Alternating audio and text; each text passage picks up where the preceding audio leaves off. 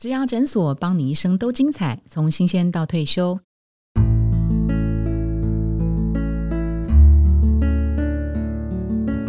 亲爱的上班族，或是毕业生，或者是你正在找工作的朋友们，欢迎来到植牙诊所。我是主持人 Pola。一零四植牙诊所呢，七月份制作了职场马拉松，如何让工作更精彩的系列。在前两周，我们已经推出了设定目标跟能量学习这两个单元哦。今天这一集呢，我们讨论的是均衡生活当中的生活篇。我们想听听看两位来宾他们是怎么样玩乐过出好生活。介绍今天两位来宾，有人在笑了，他迫不及待玩乐玩乐过出好生活，然后回馈到工作上面相对的均衡。好，我们今天两位来宾哦，第一位是 Google 台湾总经理林雅芳 Tina。大家好，我是 Tina。好哦，欢迎 Tina。那第二位来宾呢是电通集团 Amplify 总经理，他同时也是电通智能中心的总经理王冠祥向向总。哎，大家好，我是向总向。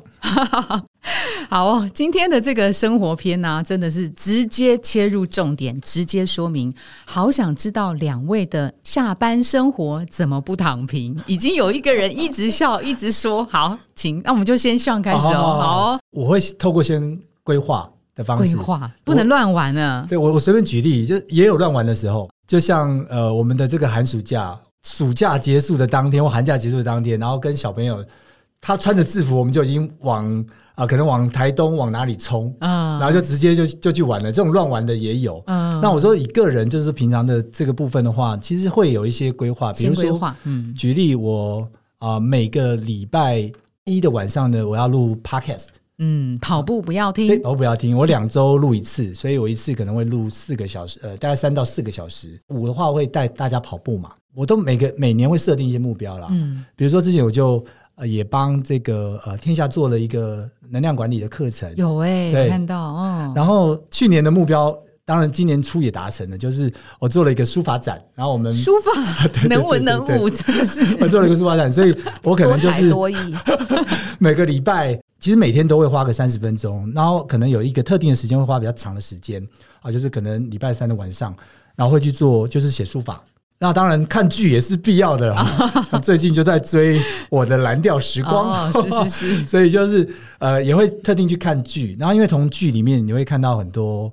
这个生活当中的一些呃火花，或者是说跟别人谈话的话资哦啊，所以这个也是我生活当中的一些必备的一个部分。那当然，偶尔也会看看书。所以我六日的时候呢，我可能会有一段时间会带小朋友到我们家附近那个金石堂。我们看书呢，他可能也会因为这样去看一些书，所以我会尽可能的把很有一些 pattern 固定下来，嗯，然后在那个时间点，我就 auto pilot 去做那件事情。嗯，哎，我发现二跟四没排是刻意的吗？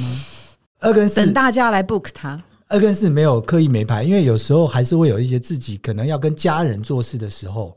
所以有时候。会看家人的状况去做一些调整，还有工作上面有时候会要用到，对不对？嗯，我在呃看到你的资料，好像是你在睡前的三个小时，尽量绝对不碰公事，是吗？尽可能，尽可能，尽可能，但有时候很难。比如说，我们有时候会议就是要排到晚上的八点或十点，因为国外的 zone 真的，那你就没办法啦，你就非碰不可啦！是是是，对对对。嗯，哎，我我问一下你，像你排的这么的有规划性，其实是也想运用这个东西 push 自己维持这个好习惯，是不是？有时候是想要让生活多元一点，可是呢，你又不能太随便的多元。嗯，那在太随便的多元情况下，最后就是可能因为某一些事情，你就会可能就不去做了。嗯嗯嗯。那所以我就。尽可能的呆呆的，反正都排下来了，那我就去做。嗯，那时间到了就去做，做完了之后就就就就呃换到另外一个 mode。所以我有点是透过这样的方式来去让自己呃一一步一步的去完成某些东西。然后时间过了，回过头来看，哦，原来我完成那么多。像从什么时候开始会有这种下班后的 calendar？然后这个多久你会板更一次？其实是从开始跑马拉松之后，慢慢发现到这些规划。配速的重要性，嗯然后因为不断的练习，几个月之后呢，然后你发现你可能到了某个程度，回过头来看，就像我在二零一三到二零一七年，我总共跑了一万两千九百七十七十六公里，然后我就发现，哦，原来我回头看我做了这么多，嗯，那我就发现那种很像是我们的投资在谈那个复利的那件事情。因为你就一一直不断的呆呆的投入的时候呢，你后来呈现出来就是很惊人的效果，丰收了，这就丰收了。嗯然后我就觉得说，哇，原来是这样子。那我就我就开始在过程当中开始去调整我的一些特定的作息，嗯那就不会真的是呆呆的，就是躺在沙发上也罢。嗯所以有时候人家躺在沙发上的时间，我可能去拿去做其他事情。那在那个当下呢，有时候嗯跟家人一起做，又可以达到这个跟家人一起做一些事情的这个快乐，嗯。然后也不会说好像把自己的时间虚度了。那 Tina 的下班如何不躺平？你是怎么过？我没有，我不会特别去想说下班不躺平这件事，但我我比较是主题性的去想说，所有的时间跟我的生活满意度是从哪一些事情组成的。哦，对，那比如说。呃，工作上面是一件事，然后财务上面是一件事，健康是一件事，跟家人或朋友的关系是一件事。那另外一个话，可能是呃，我自己还有另另外一块是，我觉得 community，就是说你有一些你有兴趣的事情，你想贡献，然后我觉得这些事情它会组成我对我自己生活的呃满意度。那、呃，我我没有办法像像所有事情配速的那么的精准精准，一秒都不能对我比较是走那种大原则路线，就是说我会觉得是活在当下比较重要。所以，比如说工工作这件事情，像刚呃上一集我们提到，比如说你在那个时间，你把呃需要做的事情跟你想做的事情有效率去完成，但是同时间，比如说像呃我自己本身，比如说我很喜欢呃旅游，但是嗯旅游对我来讲，它其实比较像是一个呃增广见闻，就像人家说读万卷书行万里路。是对，那但是我不会想要把所有的这个事情都存到什么哪个时间才做，所以我就会每一年。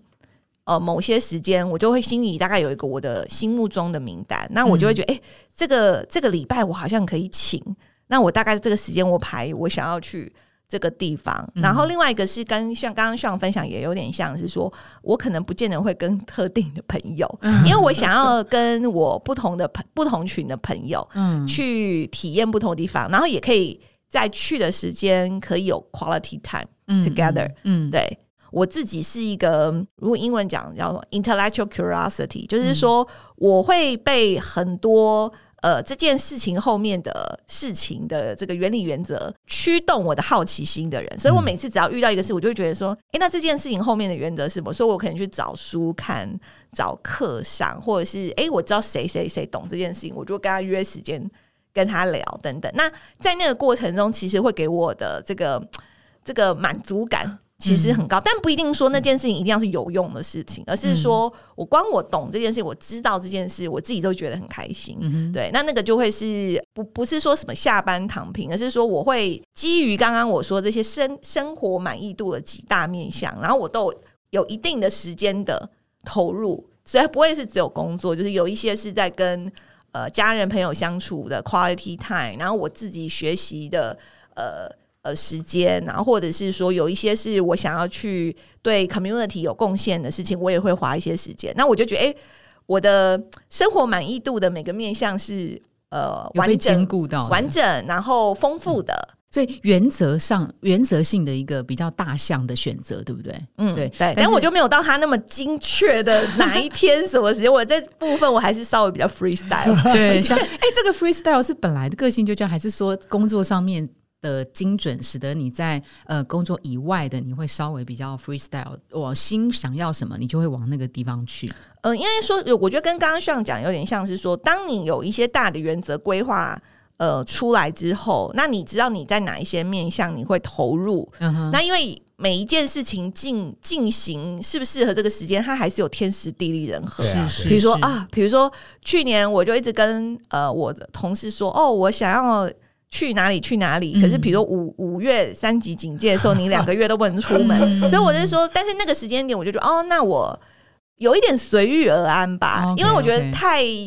我自己就觉得哦，太你太执着一定要什么的时候，那当又有一些外力不能发生的时候，我觉得我会得失心很重。是可是我觉得，如果我大概有个大原则，那就随着当下的心境跟当下的状况能够做什么，然后呃，在这个当下，比如说跟你们聊天，我这个当下很认真的聊天，享受这个心流的时刻，对不对？那那我觉得才不会好像一直在想什么别的的事情。OK OK，那刚刚两位都提到了好多项目嘛，那比如说，我想请你们两位举例，在现阶段你们觉得，哎，讲这件事情是最能够提高生活满意度的那个项目是什么？是呃，对 Tina 来讲是旅游吗？还是属于那个 community 该有的呃一些志工或是奉献或是什么的？那对上来讲，是不是他就还是运动跑步这件事情？当初怎么会跟这个东西结下缘分？然后呃，他给你的呃开心、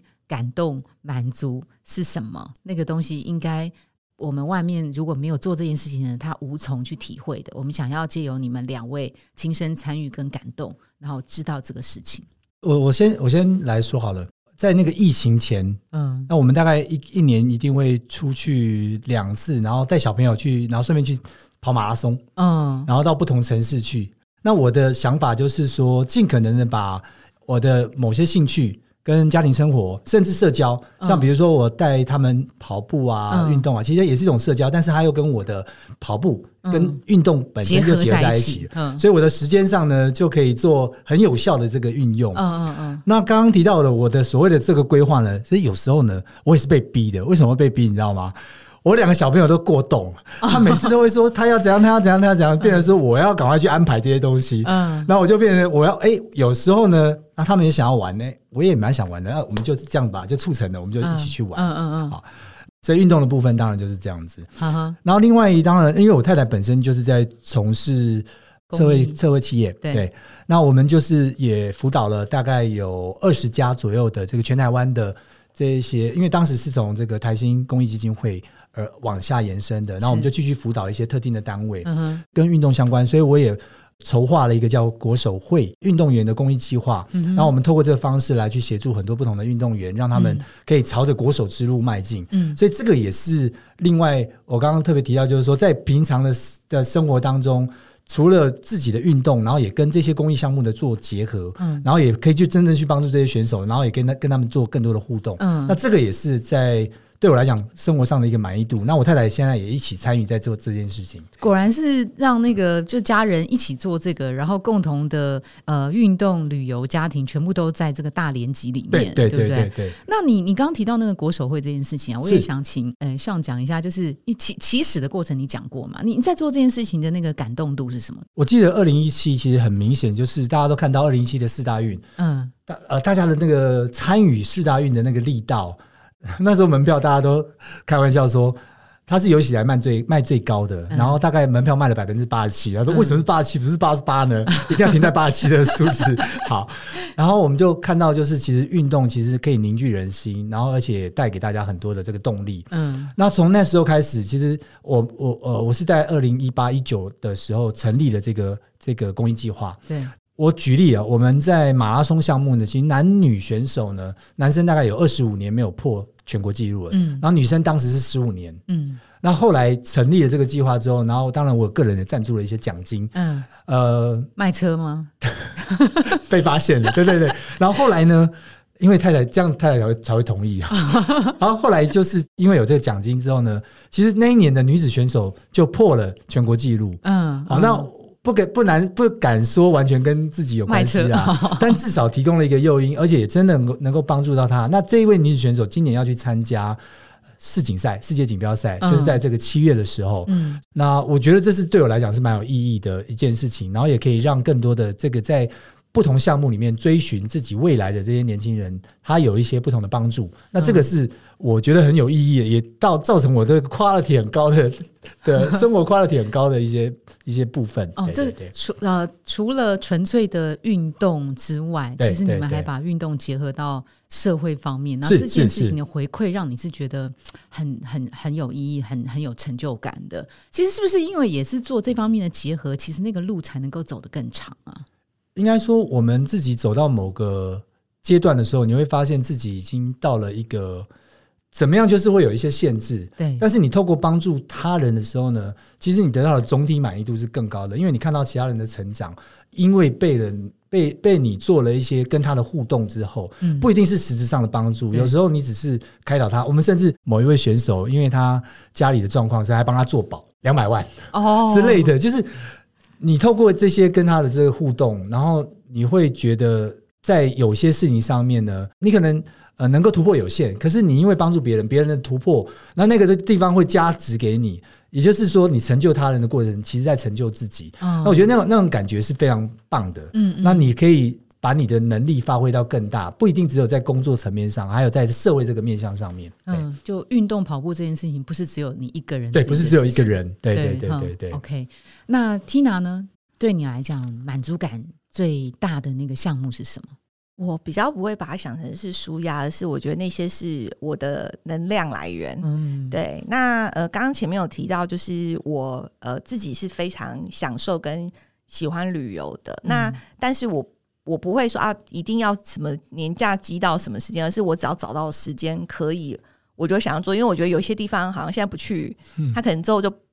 消失了，或是 对，因为现在就是很多 很多这不知道的事情，那我就觉得说，我我就像前面讲，我其实这件事情我还蛮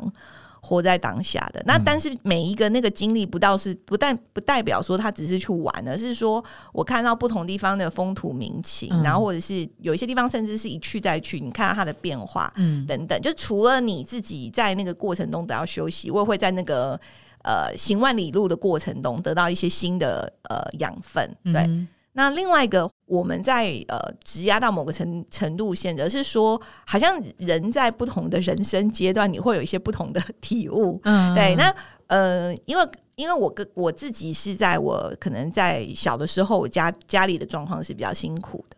那也因为很多贵人的帮助，然后我才能顺利的，就是呃一路以来学业，然后最后顺利大学。毕业那也很幸运的，在职场上也很得到很多前辈的帮助，然后看似工作很顺利，但是我都一直觉得我在这些过程中是很幸运的人。可能就是在这几年在加入 Google 之后，我就因为开始就要工作面试很多的呃履历，然后我就看到说哇，现在小孩，嗯，可能也是因为我们公司的关系，就想哇，现在小孩不是去交换。哦，然后或者是什么，就是很多就是学历经历，然后实习的经验都非常非常的优秀。嗯，然后我就反思到说，哎，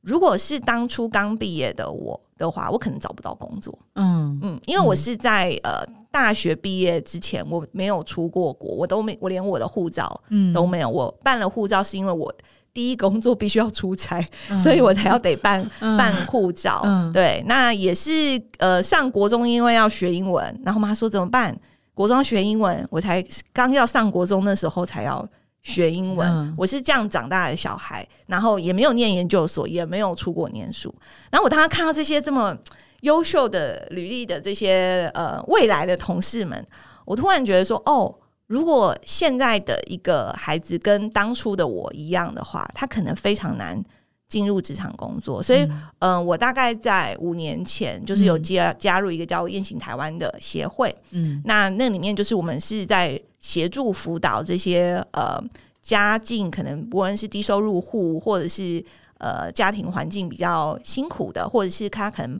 呃爸爸妈妈对于这种什么可以给他职涯咨询的这方面的资源比较少的孩子，那我们就透过跟呃几个学校的生辅组合作，那我们我每年会去审查这些孩子申请案，那每一年就会配一些小孩给我，那我就会呃。亦师亦友吧，就是比如说，哎，他选校选系有什么问题，我就帮他分析一下，对，就跟帮人家分析工作一样，对。然后有时候是他要去实习，那比如说不同实习公司开出的条件，那我比如说帮他讲说你要怎么去谈条件 等等这些，因为那些孩子他们的家里都没有那样子可以给他这些呃资讯的。呃，长辈，那我觉得，哎，这个对我来讲，就跟公司里面在做事情啊，其实举手之劳。但是对他们在那个状况下很迷茫，他不知道去什么样的公司，然后甚至是有时候还要遇到说，哦，我跟同学做报告，然后就有同学都是一直赖着不做，然后大家压力很大。那 Tina，你觉得这该怎么办？那立刻就把这个办公室的几个妙招交给他，他就知道怎么去应对同学。可是因为他家里没有这样子的。长辈跟前辈可以给他这样帮助，说反而是那个年纪的孩子，这件事压力超大，因为他要时间交报告。那我觉得对我来讲，只是花一点时间的举手之劳，但是却可以帮助一个孩子更有自信，因为他毕竟是在社会上比较没有资源的、嗯呃小孩。那我觉得在这个过程中，不是说我去给予什么，而是我每次在跟他们的互动中，我就说哦。这就是一个我突破同温层交朋友的哦一个管道，因为他跟你的年龄差距，跟你这个世代差距，我每次都从他们知道哦，嗯原来最新流行对 是什么，意外的收获然后。是他们怎么看待一些事情，那我可以怎么样不要对一些事情有偏见，嗯甚至他们也是我的老师，是就是我会是从他们身上更多去了解这个新世代的孩子们他们在想什么。所以我觉得那个过程中看到他们，比如说。最近就毕毕业季嘛，之前去面试会先跟我练面试讨论的事情，对不对？哦然后呢，呃，比如说呃，现在有两个 offer，然后会跟我讨论说，天啊，我觉得我应该选哪一个，嗯。然后最后就哦，我现在去哪一个公司？跟你讲，然后我就觉得哦，好开心哦，就是、这个不是一个金钱衡量的，就是你觉得说呃，你可以去协助他，然后可以特别，我觉得在职涯的初期，是你你自己连方向什么是更搞不懂的时候，我却能够有机会去呃协助他们在这个初期的时候，所以我觉得这个是让我觉得这个生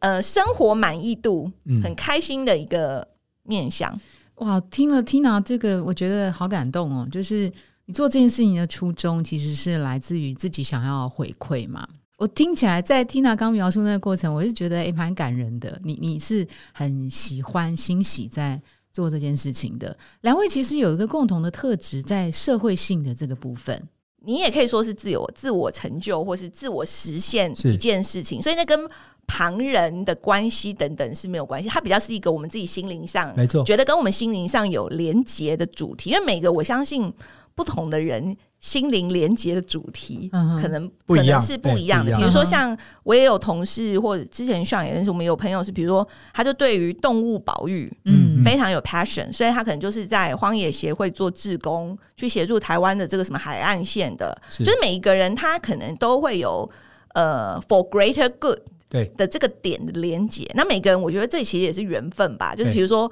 我可能在我职涯比较初期的时候，我那时候可能年纪很小，光我要处理好自己工作自足这些事，我根本就没有办法想到这些事。嗯可是我可能也是在哦，我开始，比如说我开始有去接触。呃，不管是面试人才，跟很多人接触，我突然就就有了这个念头，就觉得说我好像应该呃做做些什么。那刚好也有这个缘分，这个动心起念的缘分。那因为我觉得每一个人去选择那个对自己生命有连接的那个点对是不不一样的。太一样的那我觉得刚刚你虽然虽然说那个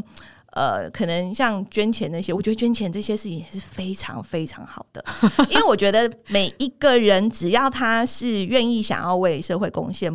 那不论是时间，不论是钱，因为每一个人可能在这中间过程的那个对他有意义的满足感不一样。比如说，呃，我可能没有办法有那么多钱，虽然我也有捐一点点钱，但是呢，我会觉得说，我跟他们人与人之间的这个互动，我会觉得很嗯很开心。是对，那倒也不是说那个会花我很多时间，比如说我们可能就一个月会一次聚餐，然后。呃，孩子们会跟我分享学校的一些事情或实习的事情，我就当做去吃饭啊，不一定他是哪一件事情问我。有时候我们只是了解一下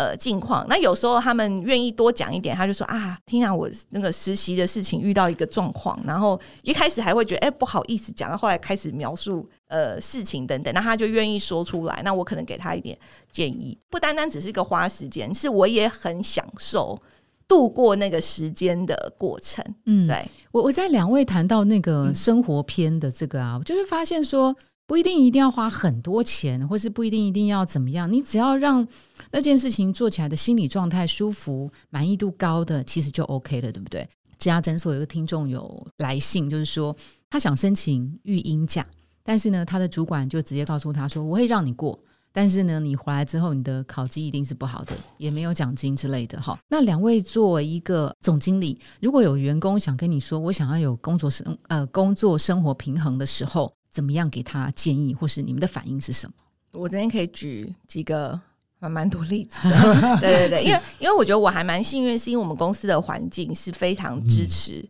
这件事情的，嗯不论是育婴假，甚至是男生女生的育婴假都可以都可以请。嗯哼，对，那我觉得比较是在于说，能不能身为主管跟你的团队可以有一个非常 transparent 的对话。疫情一开始的时候，我有呃男同事，因为比如说他刚呃那一年要生第一个宝宝，就家里、嗯那那一开始，大大家都很期待的小孩。可是大家也不知道说，因为可能家里也没有人会帮忙带等等，啊那其实也嗯蛮紧张太太的。对，那我就也有跟呃这这几位同事讨论，就说，哎，那你们这一块有没有什么安排？那不同人有不同的反应，有人就是说，Tina，我要请两个月，嗯就是我想要在这个呃越坐月子这个时间，还有后面的时间，他想要多时间陪陪陪太太。那我就说 OK，那我们来讨论，就是工作上面的，比如说有哪些事情是我可以帮忙的，有哪些事情是他团队可以帮忙，我们就可以做一些事前的规划。那也有同事是，比如说他就会一开始很在意别的人对他的观感，然后他就不不好意思请，但是后来因为发生就是又有第二胎之后，就主动会跟我讲说：“Tina，我觉得这样不行，我要跟你讨论一下这样。”说很好，但因为我觉得只要有可以有这个对话。然后我们可以，就是我至少我身为主管，我就有一些余裕，我们可以先去规划工作上面，都好过于你硬撑，嗯哼，然后你自己压力很大，然后旁边人其实也会感受到你的压力，嗯嗯然后旁边的人不知道说，嗯，我要介入吗？然后会不会他会觉得怎样？我他我不信任他，对不对？嗯等等这些的。那我觉得，如果身为主管，如果我们跟团队可以有这样子的一个对话，嗯哼，所以其实呃也是要看公司的文化哈、大概是什么样的状况。当然很幸运的，如果是这种类型的话，基本上是可以协助促成，甚至主动帮员工去做一些排解，做最好的安排。像有碰过类似像这样子部署或是 member 跟你举手，然后公司可以怎么协助他吗？这是他的权利啊，对，这是权利，所以这个也没有说，哎呀，哎不要啦，你不要啦，因为会影响别人，所以那个那个基本上这个是权利是呃没有任何的问题的。嗯哼那反而是说可能会有一些啊，是不是刚刚听到提到的观感呐、其他人会不会造成 loading 变大、那那个就是主管的责任，要去做一些可能的协调。反而有些东西是我们可能比较不容易介入的，就像说他家里啊找了谁啊，去哪里看呐、然后放呃这个这个呃新生儿要放在哪里，谁来照顾？这个可能是反而是比较没有办法介入的那个平衡的问题，或者说公公婆婆啦的状况啊。那其实还有很多不同的层面啊。是是，刚甚至 work from home，其实一开始 work from home 也是类似这样子的。嗯那所以我们也是多了一点弹性给大家。那最后，我想用这一题来做收尾啊，就是两位呃自己工作、生活、生活上面额外的做的这些事情，反馈在工作上面。我觉得旅游部分的话，因为当你知道其他的人在生活上面各个面向的时候，其实也有有助于我们跟客户的沟通，因为客户他的消费者 也就也就是我们平常在接触这些人。那另外一个话就是像呃，我现在在做的这个呃呃服务的部分的话是。呃，它也帮助我去了解，不论是这种跨世代的年轻人的最新的这些思考的模式，然后甚至是我觉得，嗯、更能够了解说这个真的是一个多元嗯，的社会。那那个多元不不只是在性别，嗯然后可能也有年龄的多元，嗯对然后背景的多元，对对对，因为有时候可能可能在我们身边的同事跟客户，可能都是某一种类型的人，嗯但是当我又去接触不同。类型的，无论是年纪上或是背景不同的，嗯你就会看到这个社会的更更多的面向的时候，然后也可以让你自己能够更有同理心。是嗯哼，嗯，那像呢？哦，我完全认同。Gen Z 这件事情是对我们来讲也是蛮重要的。我以前我妈妈还在世的时候，我那时候跟着跟着她一起看《娘家》，所以我们就遇到那个 local 客户啊，嗯。他在提到那个东西的时候呢，我就马上可以对上话，有话题有话题，所以这个博览群聚其实也是有非常大的好处。然后另外就是在这个呃，比如说这个运动的部分，真正有在马拉松之后跟之前，我觉得那个体能得到很大的帮助。我以前每个礼拜都会炸三百嗯咸酥鸡，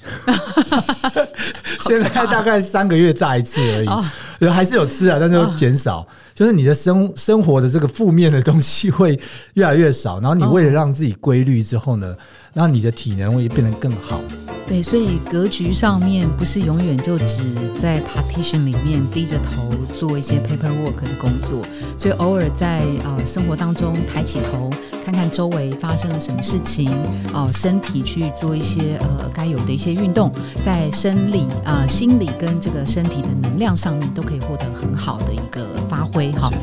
关于七月份职场马拉松如何让工作更精彩，我们陆续谈了设定目标跟能量学习。今天这两集我们也谈到了工作跟生活平衡。我们非常谢谢来宾啊、呃、Tina 跟上今天的参与，谢谢大家。谢谢，拜谢谢大家，拜拜。如果你喜欢今天的内容，别忘了到 Apple Podcast 帮我们打新评分跟留言。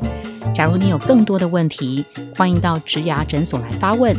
我们每周都会更新，也欢迎您投稿想听的主题。